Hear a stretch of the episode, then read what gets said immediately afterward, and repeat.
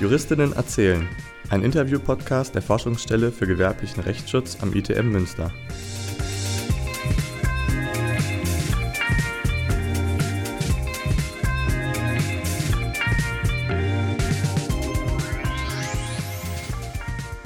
Herzlich willkommen zur vierten Folge von Juristinnen erzählen, dem Interview-Podcast der Forschungsstelle für gewerblichen Rechtsschutz am ITM Münster. Mein Name ist Katharina Börms und bei mir ist heute Katja Dunkel zu Gast. Katja hat zusammen mit Rebecca Richter 2021 die Kanzlei Dunkel Richter in Berlin gegründet. Ihre fachlichen Schwerpunkte liegen unter anderem im Medien- und Urheberrecht und im Film- und Autorinnenrecht. Und ich freue mich sehr, dass du heute hier im Podcast zu Gast bist. Ich freue mich auch, Katharina. Danke für die Einladung. Ähm, bevor wir jetzt starten und uns deinen Lebenslauf und deine Tätigkeit als Anwältin mal genauer anschauen, würde ich von dir wie auch von den anderen Gästinnen vorher ganz gern wissen, ob du dich noch an deinen Berufswunsch als Kind erinnern kannst. Als mein Berufswunsch als Kind. Ähm, ich glaube, das war eine ganze Zeit der klassische äh, Beruf der Tierärztin. Aber viel spannender fand ich die Phase, als ich Ritter werden wollte, auch tatsächlich Ritter. Und ich weiß beim besten Willen nicht mehr warum. Äh, ich bin froh, dass es äh, dann doch Anwältin geworden ist. Okay. Ja, aber also ich glaube, gerade mit Tieren, das ist ein sehr häufiger Kinderwunsch. Ich glaube auch. Wäre wär auch eine gute Wahl gewesen. Ja, stimmt. Ähm, genau, du hast dich dann ja aber doch für ein Jurastudium entschieden und ich glaube, du hast auch in Münster studiert an der Uni. Ähm, wieso hast du dich für ein Jurastudium entschieden? Hattest du schon einen bestimmten Beruf im Kopf? Ähm, nee, das hatte ich tatsächlich nicht. Ich wusste auch bei, bei Studiumsbeginn gar nicht so wirklich, was ich machen wollte. Also die Wahl auf das Studium war tatsächlich so ein bisschen dem Zufall geschuldet. Ich war komplett offen, um nicht zu sagen, äh, so ein bisschen verloren in meiner, in meiner Wahl und hatte dann einfach das Gefühl, dass man mit Jura doch möglichst viel machen kann, ohne vorher sich darüber im Klaren zu sein, wohin die Reise tatsächlich gehen soll. Und dann fand ich auch irgendwie äh, Münster ganz attraktiv. Ich hatte viele Freundinnen, die schon da waren. Und dann fiel mir die Wahl irgendwie relativ leicht. Also ohne genau zu wissen, wo geht's hin, habe ich einfach gesagt, komm, ich probiere das. das. Das ist irgendwie sehr vielversprechend, möglichst offen. Und äh, wenn einem irgendwie oder wenn mir nach, nach ein paar Semestern nicht mehr danach ist oder ich einfach feststelle, das ist nicht die Richtung, die ich machen möchte, dann ist auf keinen Fall eine verlorene Zeit, da irgendwie so ein Jura-Grundstudium ja auch äh, allen ganz gut tut. Ja, das stimmt. Und hat dir das Studium auch Spaß gemacht oder war es dann wirklich eher so Mittel zum Zweck? Ähm, nee, tatsächlich hat es mir nach, nach kurzer Zeit relativ viel Spaß gemacht. Also es ist wahrscheinlich auch dem Leben in Münster geschuldet. Äh, ich hatte eine gute Studienzeit, würde ich sagen. Es gab, es gab Fächer, die haben mich mehr interessiert, Fächer, die haben mich weniger interessiert. Ich glaube, das ist ganz normal. Aber ich fand, ich fand die Zeit ich fand die Zeit wirklich ganz toll. Also die, die Praktika im Studium, die waren so lala. Vielleicht aber auch, weil ich mich nicht so wirklich reingehängt, reingehängt habe, was, was kann ich machen, was gibt es wirklich Spannendes zu entdecken. Aber grundsätzlich würde ich sagen, so pauschal betrachtet, äh, aus dem Jetzt würde ich sagen, doch, ich hatte eine, ich hatte eine gute Studienzeit. Mir hat es Spaß gemacht. Und gab es bei dir dann im Studium schon irgendwie Berührungspunkte mit dem Immaterialgüterrecht, also Urheberrecht oder dem gewerblichen Rechtsschutz oder kam das erst später? Das kam tatsächlich erst später. Während meines Studiums hatte ich damit äh, gar keine Berührung. Also wirklich äh, 0, nix. Mein Schwerpunkt hatte ich damals in Kriminologie. Ähm, das heißt auch weit weg von der Thematik, die ich jetzt mache. Und der Wunsch nach ja, Medien- und Urheberrecht, der kam tatsächlich erst, als ich nach Berlin gegangen bin. Also da hatte ich auch überhaupt gar keine, gar keine Richtung eingeschlagen. Ich wusste nicht so wirklich, was behandelt man in den Fächern. Und von daher war das eine komplett neue Richtung. Nach deinem Studium hast du dann ja auch erstmal noch ein LLM in England gemacht, wenn ich es äh, richtig gelesen habe. Hattest du da eine bestimmte Vertiefung oder war das eher was Allgemeineres? Äh, das war tatsächlich in meinem Fall auch eher ein bisschen allgemeiner. Äh, du hast recht, ich habe nach, dem ersten Examen erstmal, ich würde es eine kleine Pause nennen, äh, gemacht, weil ich nicht sofort ins zweite Examen starten wollte. Somit habe ich mich für ein LLM in England entschieden. Ich war damals in Bristol, was wirklich eine super Erfahrung war. Also das war eine ganz tolle Zeit. Und mein LLM, den habe ich in Commercial Law gemacht. So hieß dann tatsächlich der Abschluss. Ähm, Commercial Law aber auch tatsächlich nur deshalb, weil in diesem Bereich möglichst breit gefächert alle möglichen Kurse angeboten wurden. Also ich hatte von Völkerrecht bis ähm, bis Umweltrecht wirklich alles mit dabei. Auch da wieder keine bestimmte Richtung, äh, kein gewisses Ziel vor Augen. Ich habe einfach gedacht, komm, machst du wieder irgendwie eine breite, eine breite Fläche, dann musst du dich jetzt noch nicht entscheiden und eine gute Zeit. Also ich habe wirklich immer vieles vor mir hergeschoben, ähm, dadurch aber auch wirklich in verdammt viel reinschnuppern können. Also ich, ich würde es immer wieder so machen. Ich glaube, das ist auch gar nicht so ein verkehrter Weg, ähm, wenn man nicht so einen richtigen Plan hat, dann sich nicht zu früh festzulegen, sondern Dinge auszuprobieren. Absolut. Ich frage mich auch, wer mit Anfang, Mitte 20 schon einen Plan haben soll. Also wir arbeiten so lange im Leben, es kommt so viel drauf an, ähm, wo steige ich auch hinterher rein. Also eine die Themenrichtung muss auch nicht unbedingt dann damit was zu tun haben, wie wohl ich mich in dem jeweiligen Berufsumfeld fühle. Also ich glaube, man schlägt in seinem Leben noch so viele unbekannte Wege ein, dass man sich gar nicht so früh festlegen kann. Also ich, ich habe es nie verstanden, wie jemand schon äh, mit 20 genau wusste, wo man hin will. Das, äh, das war bei mir nicht so. Äh, ich finde das sehr schön zu hören. Also äh, sehr beruhigend, dass nicht alle so. Das nimmt den Stress. Ja. Auf jeden Fall. Dein Referendariat hast du dann danach in Köln gemacht und ich glaube, da hast du auch noch mal einen Auslandsaufenthalt eingeschoben, wenn ich das richtig im Kopf habe. Mhm. Ähm, genau, ich bin ja, sorry. Ach so, ja, nee, alles gut. Ähm, ich wollte eigentlich nur fragen, was du so für Stationen gemacht hast. Also musst du jetzt auch gar nicht so tief mhm. einsteigen, aber so einmal kurz, was da so deine Erlebnisse waren. Mhm, also erstmal äh, Köln, Köln stimmt fast. Ich habe in Köln gewohnt und da auch verschiedene Stationen gemacht. Mein Referendariat habe ich tatsächlich in Aachen gemacht, dem geschuldet, dass man in Köln irgendwie nicht reinkommt, aus man ist da geboren oder hat schon irgendwie seit zig Jahren da gelebt. Mhm. Ähm, also auch eine gute Möglichkeit für Leute, die nach Köln wollen. Das kann man irgendwie so mauscheln. Äh, während des Referendariats, was habe ich denn da gemacht? Ich habe, äh, ich habe ähm, wie heißt das denn nochmal? Äh, im Ordnungsamt Köln gearbeitet. Es klingt wirklich langweiliger, als man es sich vorstellt. Ich hatte eine Top-Zeit, wirklich äh, super Kolleginnen, spannende Sachen gemacht, hätte ich nie gedacht.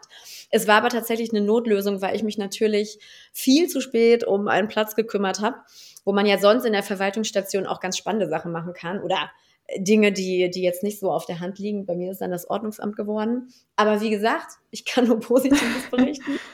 Ähm, ansonsten war ich bei Osborne Clark, auch eine super Zeit. Ähm, ja, das Typische, was man halt macht, ne? Äh, die, die Gerichtsstation, Staatsanwaltschaft. Und dann habe ich mich in der Wahlstation für den Criminal Court in New York entschieden.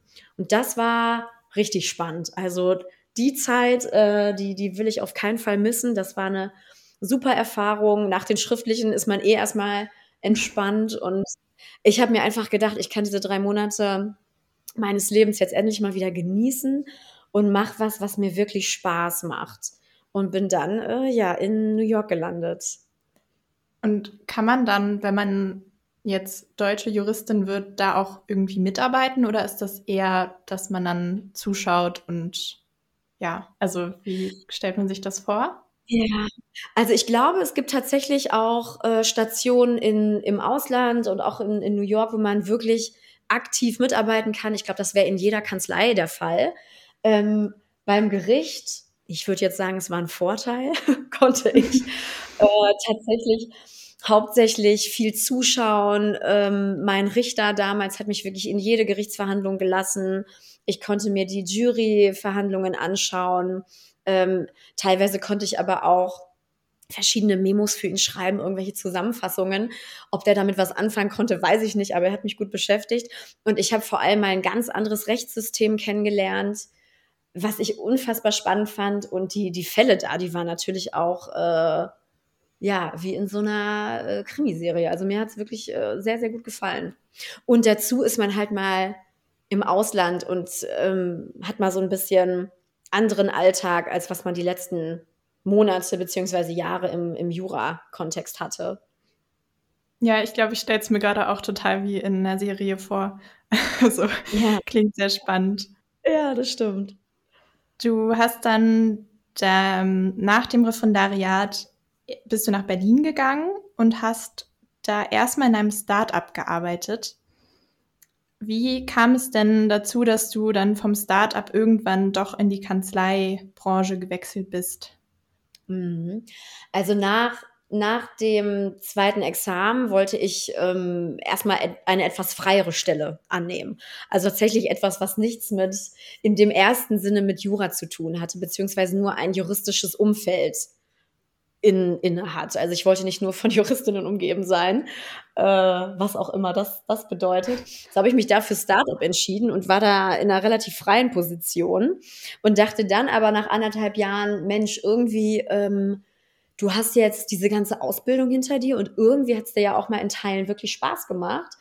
Wie wäre es denn, wenn du noch mal so was Klassisches versuchst und einfach als Anwältin anfängst und dir mal eine, ich sag mal, sehr klassische Kanzlei anschaust um einfach nochmal zu gucken, wie ist es denn mal tatsächlich in diesem Beruf zu arbeiten. Und dann habe ich mich äh, dafür entschieden, habe dann im Startup gekündigt, mir dann auch ein bisschen ja Auszeit genommen, was will ich wirklich machen, welche Kanzlei kommt in Frage, welche Fachrichtung kommt in Frage, was interessiert mich? Und bin somit dann äh, das erste Mal Beziehungsweise das zweite Mal. Ich habe vorher schon als wissenschaftliche Mitarbeiterin in Großkanzleien gearbeitet, aber das erste Mal tatsächlich als Anwältin bin ich dann in eine Berliner Kanzlei gegangen. Und ähm, welches Rechtsgebiet war das dann in der Kanzlei? Das war dann Medien, das war dann Medien- und Urheberrecht. Auch dem geschuldet, äh, dass das dann alles in Berlin war und das ja so die Medien- und Kunststadt ähm, schlechthin ist. Also man hat hier wirklich sehr, sehr viel Berührung, sodass mir das irgendwie total sinnvoll vorkam, mich äh, ja, mit diesem Rechtsgebiet zu beschäftigen. Also es ist irgendwie, ich finde es super spannend, sehr, ähm, sehr mitreißend. Äh, man hat es mit vielen künstlerischen Projekten zu tun und ich fand das äh, oder finde es immer noch wirklich äh, ein sehr lebendiges Feld und bin dann da reingeschlittert.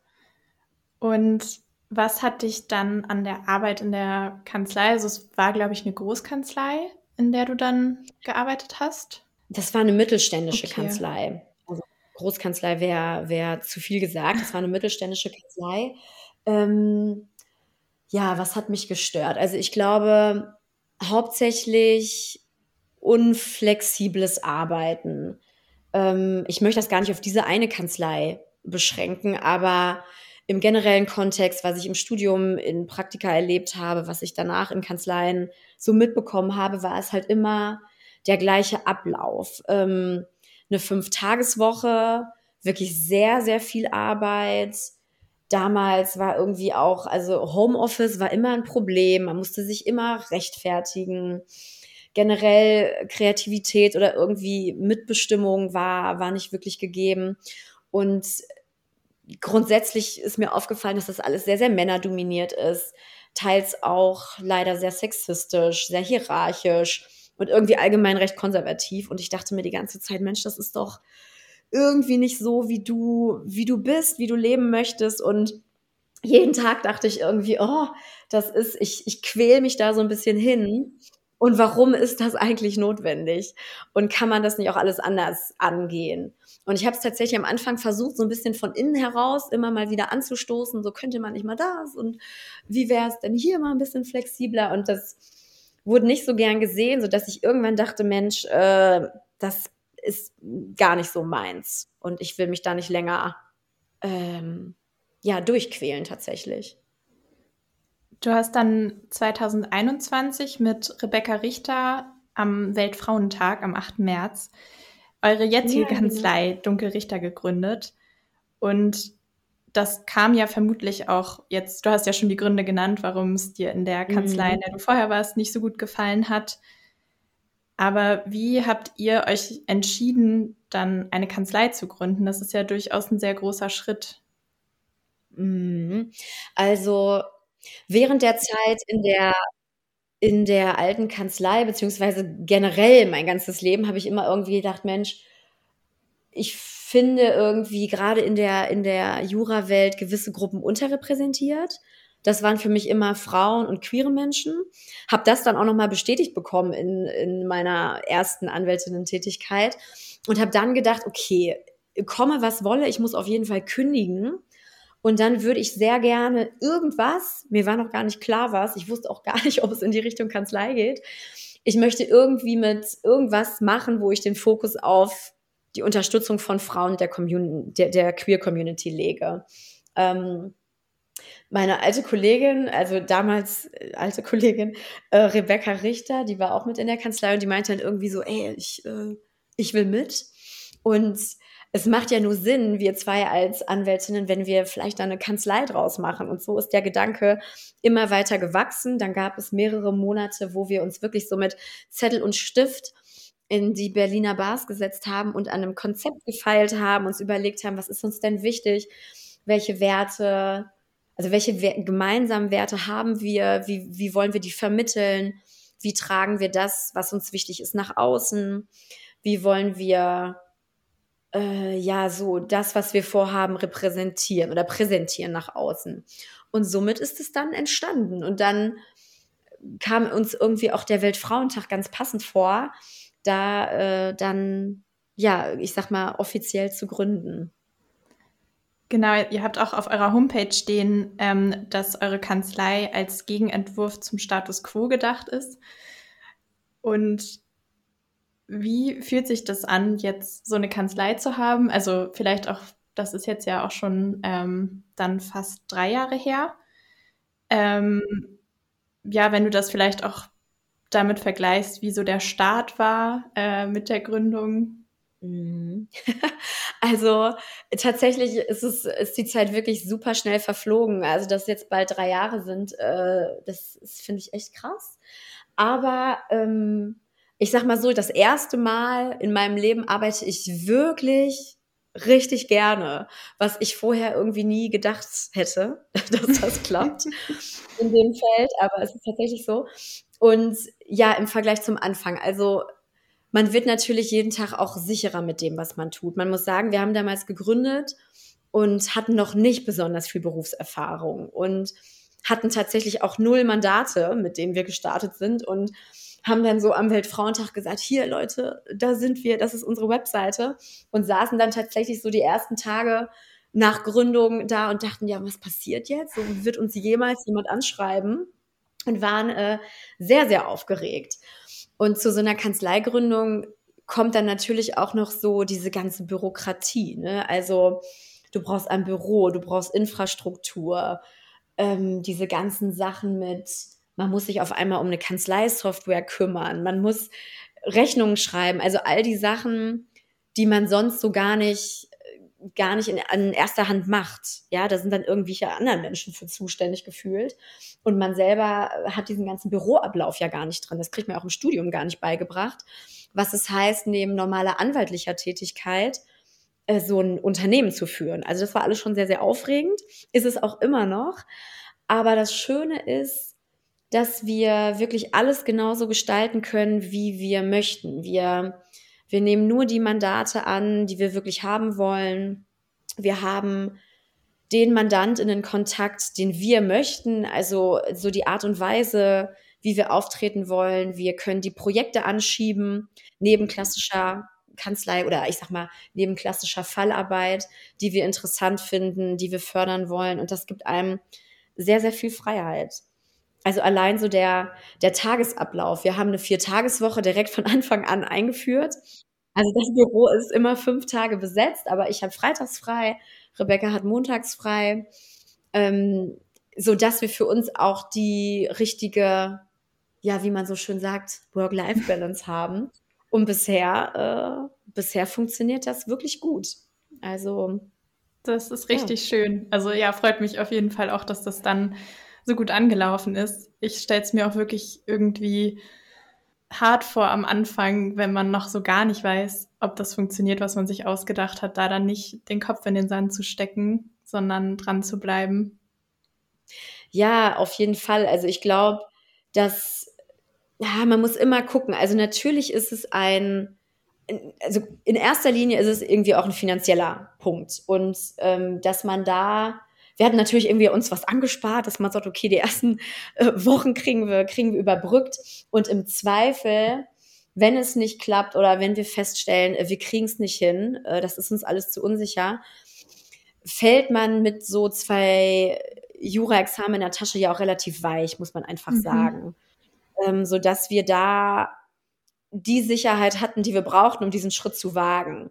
Das ist ein großer Schritt und wahrscheinlich ist es uns auch ach, vielleicht leichter gefallen als vielen anderen, weil wir ähm, also, oder ich dachte auch zumindest, ich spreche jetzt mal nur für mich, so ich bin irgendwie durch meine Familie im Zweifel für ein paar Wochen, Monate abgesichert, so dass mir da im, allergrößten Zweifel nicht so viel passieren kann. Ich glaube, das war ein sehr, sehr oder ist ein sehr, sehr großes Privileg, ähm, wo, wo ich dann auch froh bin, dass ich das so genutzt habe. Aber es ist natürlich, also ich verstehe immer, wenn man sagt, ey, so eine Gründung, das ist äh, auch am Anfang sehr, sehr viel Sorge und sehr, sehr viel Angst, weil auf einmal nicht jeden Monat ähm, da ein, ein Betrag auf das Konto kommt und man erstmal gucken muss. Man hat Ausgaben, wobei da kann ich auch gleich oder auch gerade mal sagen, als selbstständige Anwältin ist es gar nicht so ein großes Invest am Anfang. Ne? Im Endeffekt brauchst du nur einen Laptop.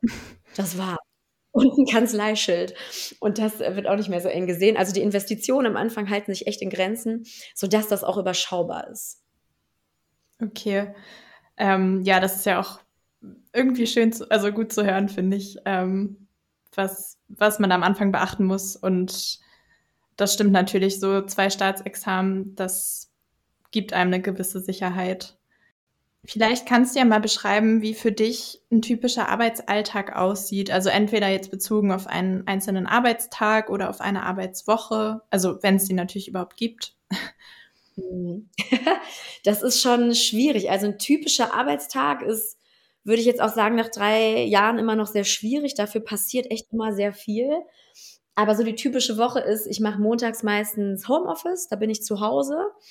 Ähm, Dienstags, Mittwochs, Donnerstags bin ich im Büro, freitags habe ich ja frei. Und dann treffen wir uns alle eigentlich an diesen drei Tagen, Dienstags bis Donnerstags im Büro. Da sind wir jetzt meistens fünf Leute. Drei, also zwei, ich und Rebecca, dann eine angestellte Anwältin und immer zwei wechselnde ReferendarInnen oder PraktikantInnen.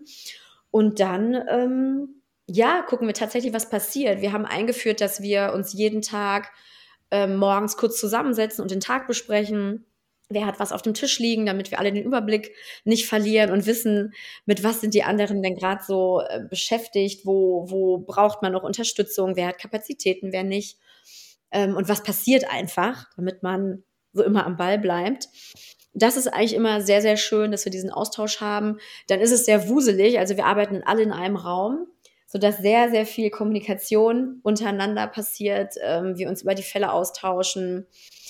Und dann haben wir immer noch sehr viele, ich sag mal, Netzwerktreffen, wo wir uns mit anderen Kanzleien austauschen ähm, oder irgendwelche Projekte vorstellen. Also bei uns passiert auch wirklich sehr viel unabhängig von, ich sag mal, Fallarbeit so dass wir irgendwie, ja, es ist immer was Neues. Ich kann es tatsächlich gar nicht so wirklich beschreiben.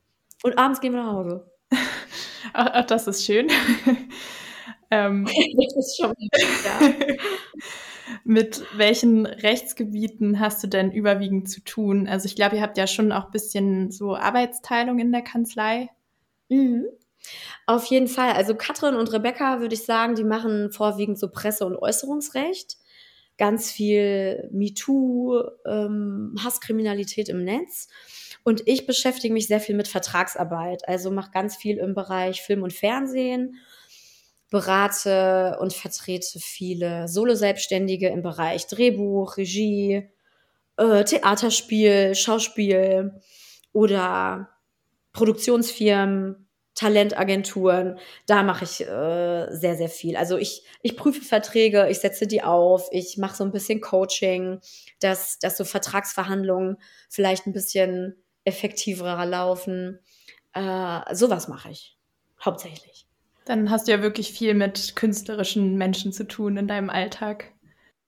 Ja, genau das, was ich immer, was ich immer machen wollte. Äh, wenn man selbst nicht so ganz kreativ ist, dann ist das der Ausweg oder der, der, der Umweg dahin. Ist eigentlich ganz praktisch. Und ähm, wenn du jetzt überlegen würdest, was so Eigenschaften wären, die eine junge Juristin oder auch ein junger Jurist mitbringen müssten, um jetzt in deinem Beruf zu arbeiten, was würde dir da einfallen? Hm, Eigenschaften, also ähm, naja, Empathiefähigkeit ist für uns besonders wichtig. Ähm, also Einfühlungsvermögen in die jeweiligen Mandantinnen, Lebenswahrheiten, sag ich jetzt mal so. Äh, Gerade, also wir bearbeiten auch sehr, sehr viele sehr persönliche Geschichten, vielleicht dem geschuldet, was unsere Fokusgruppe angeht. Ähm, dann aber auch so ein bisschen Gelassenheit, wenn man selbstständig ist, würde ich mal sagen ähm, ja, Zielstrebigkeit, man muss schon wissen, was man will, man muss wissen, wofür man es macht. Ähm, und ja, eine gute, eine gute Portion äh, Humor für den Alltag. Und ansonsten, ja, ähm, ich glaube, wir haben bisher unsere Werte ja auch sehr gut nach außen getragen, ne? dass man einfach guckt, wie gestalte ich das Recht und meinen Alltag, wie nutze ich meine Fähigkeiten, um die Welt wirklich gleichberechtigter zu machen, wie kann ich solidarisch für, für die Menschen einstehen, die ich vorwiegend vertreten und beraten möchte. Und ich glaube, wenn man das klar vor sich hat ähm, und da irgendwie eine Vision von einer Welt, die man, die man haben möchte, äh, dann hat man, glaube ich, schon viel, viel, was man dafür braucht. Ähm, du hast jetzt ja auch gerade schon eure Fokusgruppe angesprochen. Ihr vertretet nämlich hauptsächlich Frauen und queere Menschen.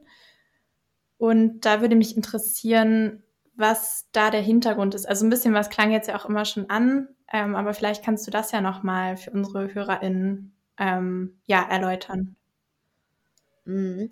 Also wir haben oder wir kommunizieren klar, dass wir nur mit Mandantinnen arbeiten wollen, die in einer offenen, gerechten Gesellschaft leben wollen und vorwiegend ähm, Frauen und die Queer Community unterstützen.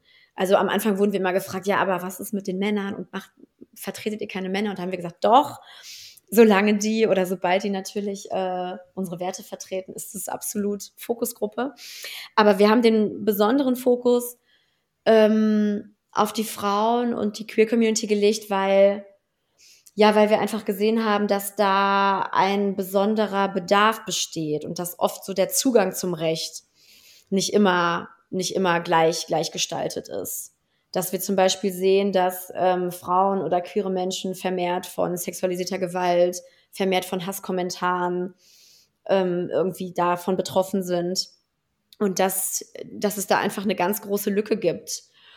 Ähm, dann haben wir festgestellt, oder so war es in unserer Wahrnehmung, dass die meisten Kanzleien ja doch immer so das klare Bild haben, allein in ihrer Sprache auf der Webseite, dass sie sehr männerfokussiert sind. Ähm, und das wollten wir einfach mal so ein bisschen umdrehen und sagen, was uns eigentlich wichtig ist.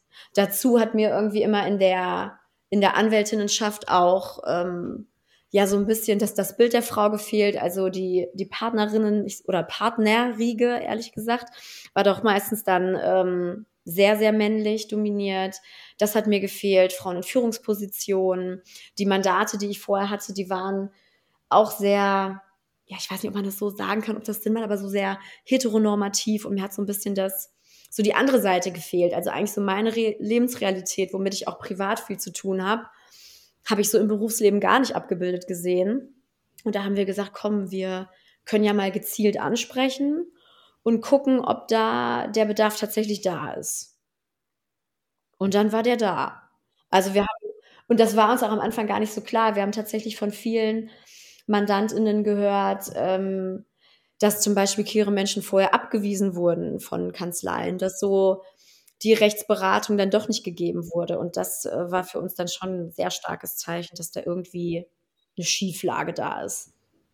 Ja, hätte ich tatsächlich, also hätte ich auch vorher gar nicht gedacht, dass das tatsächlich passiert.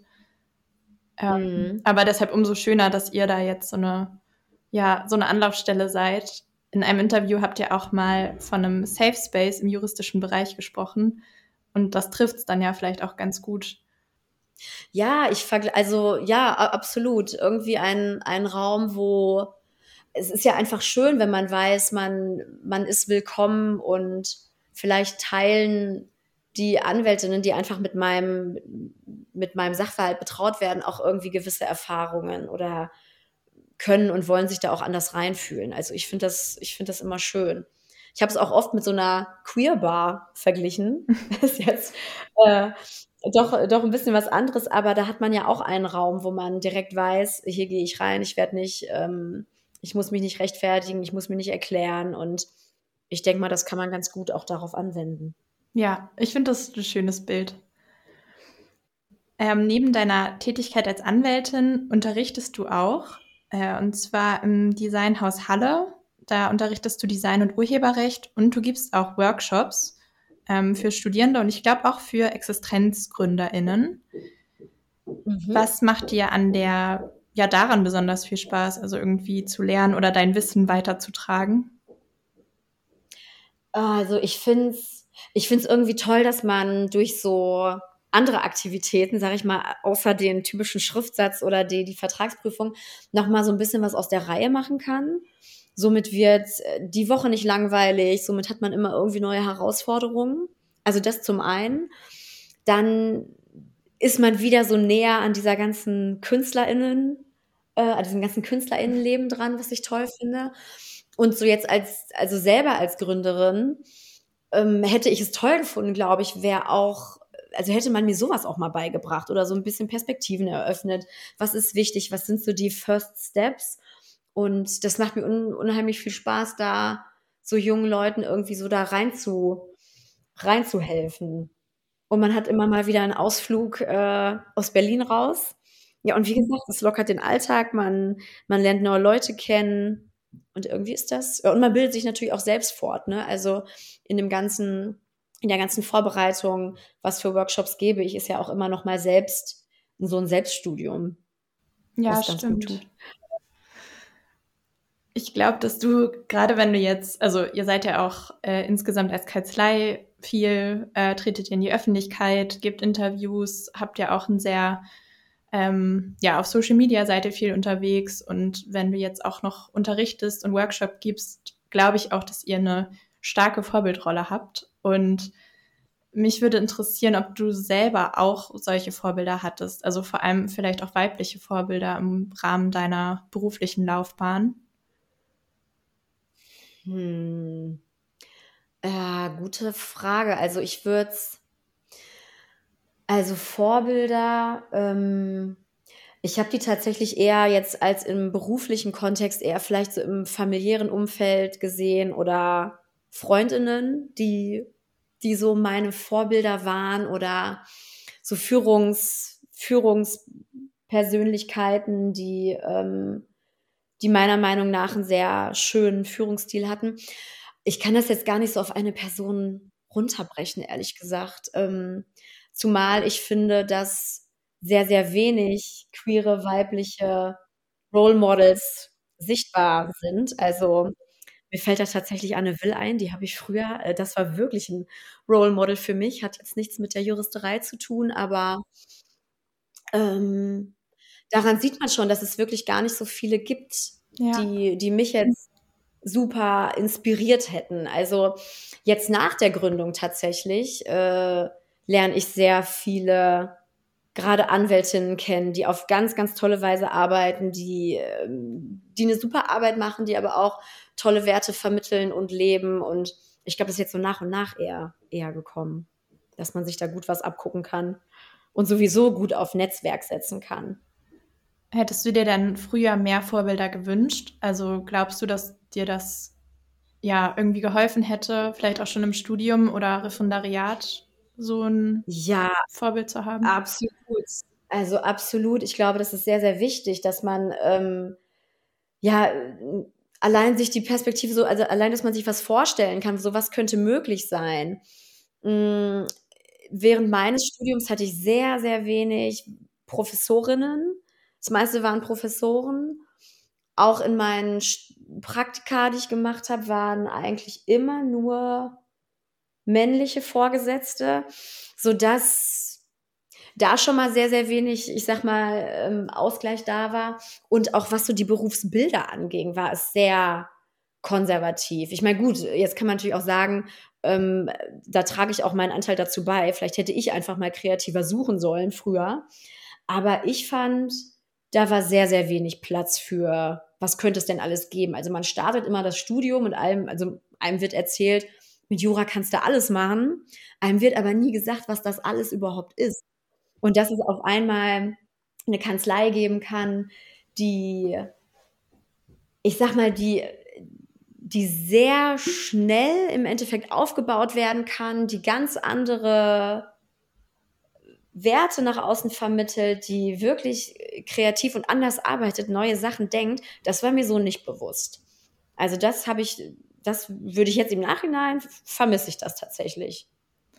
Ja, ich, also ich verstehe das total gut. Ich finde auch, dass man im Studium oft, also zum einen auch vielleicht nicht so weit denkt, weil man ja eh weiß, man studiert noch 10.000 Jahre, bis man dann überhaupt in irgendeinen Beruf startet. Aber so, das hilft, glaube ich, auch extrem dabei, motiviert zu sein, wenn man eine Perspektive hat oder auch generell sieht, was so möglich ist und dass es nicht immer äh, die gleichen Sachen sein müssen. Genau, die gleichen Sachen. Und da war immer nur die, das ist die, ähm, die Anwältinnenschaft. Und die sah aber immer gleich aus für mich. Also natürlich mit so den ein oder anderen Unterschieden, aber doch so durch die Bank weg eigentlich, äh, ja, ich würde sagen, Männer dominiert, konservativ und ähm, ja, nicht sonderlich progressiv. Das jetzt sehr über einen Kamm geschert, das, äh, das tut mir auch leid und natürlich kann man das so pauschal nie sagen. Das betrifft jetzt wirklich mich und was ich kennengelernt habe. Und deswegen war es uns auch so wichtig, dass wir so ein bisschen mal nach außen kommunizieren. Wie kann es denn auch anders laufen? Und ich, wie gesagt, jetzt nach der Gründung habe ich auch tatsächlich Kanzleien kennengelernt, die auch schon ganz anders arbeiten. Also da gibt's, da gibt's welche auf dem Markt. Da ist Hoffnung. Ja, aber gerade vor dem Hintergrund sehr schön, dass ihr das so nach außen tragt. Ähm, mhm. ich glaube, dass wir jetzt auch so langsam zum Ende unseres Interviews kommen. Und ich würde ganz gerne noch wissen, ob es was gibt. Also du hast jetzt ja generell, finde ich, schon sehr viel schöne Sachen gesagt, die auch sehr inspirierend sind. Aber gibt es noch was, das du unseren Zuh ZuhörerInnen mit auf den Weg geben möchtest? Irgendwas, was du vielleicht deinem jüngeren Ich aus heutiger Sicht gerne raten würdest? Hm. Ähm, also ich glaube generell so die, also ich hätte mir damals gerne gesagt, dass, dass ich schon meinen Weg finden werde in dieser Welt, die so existiert, wie ich sie immer gedacht habe. Und dass da aber noch genug Platz ist, äh, um da irgendwie seinen, seinen eigenen Weg zu finden, dass das alles schon funktioniert, dass man auch während des Studiums einfach gelassener ist, dass man nicht diese vorgefertigten Bilder ausfüllen muss, dass man sich in keinen Weg reindrängen lassen muss, dass man auch nicht immer, ich sag mal, durchhalten muss. Ne? Oft wird ja erzählt, so komm, halte durch, es wird irgendwann besser. Ähm, okay, das Studium, gut, das muss man einmal irgendwie hinter sich bringen, aber ansonsten, man ist da schon auch frei. So vertraut eurem Bauchgefühl, ähm, und dann, ja, wird man schon da seine, seine Nische finden. Und darin auch, also Jura hat genug Facetten, dass da, glaube ich, jede Person auch drin glücklich werden kann. Okay, ich finde, ja, das sind sehr, sehr schöne Ratschläge, schöne Schlussworte, äh, gerade an die junge Hörerschaft. Ah, vielleicht noch ein, ein Zusatz, äh, dass man sich vor allem auch zusammentun soll. Man hat immer das Gefühl, man ist da irgendwie so allein auf weiter Flur, hat natürlich seine Mitstudierenden, aber ähm, ich glaube, da gibt's die Zweifel so durch die Bank weg und einfach sich austauschen, sich zusammentun und ähm, gemeinsam da Veränderung schaffen wollen. Ja, ich, ja, doch, das äh, finde ich auch immer sehr schön. Auch gemeinsam lernen, gemeinsam über Dinge sprechen, das hilft deutlich mehr. Ja. Ja, absolut, absolut. Ja, okay, dann äh, bedanke ich mich für das schöne Gespräch und äh, ja, wünsche euch und eurer Kanzlei weiterhin ja, gutes Gelingen, dass weiterhin alles so gut läuft. Und äh, Dankeschön. Und wir werden uns bestimmt nochmal hören. das denke ich auch. Alles klar, ja, ich danke dir für deine Zeit. Vielen Dank für die Einladung und dir ebenfalls alles Gute. Dankeschön.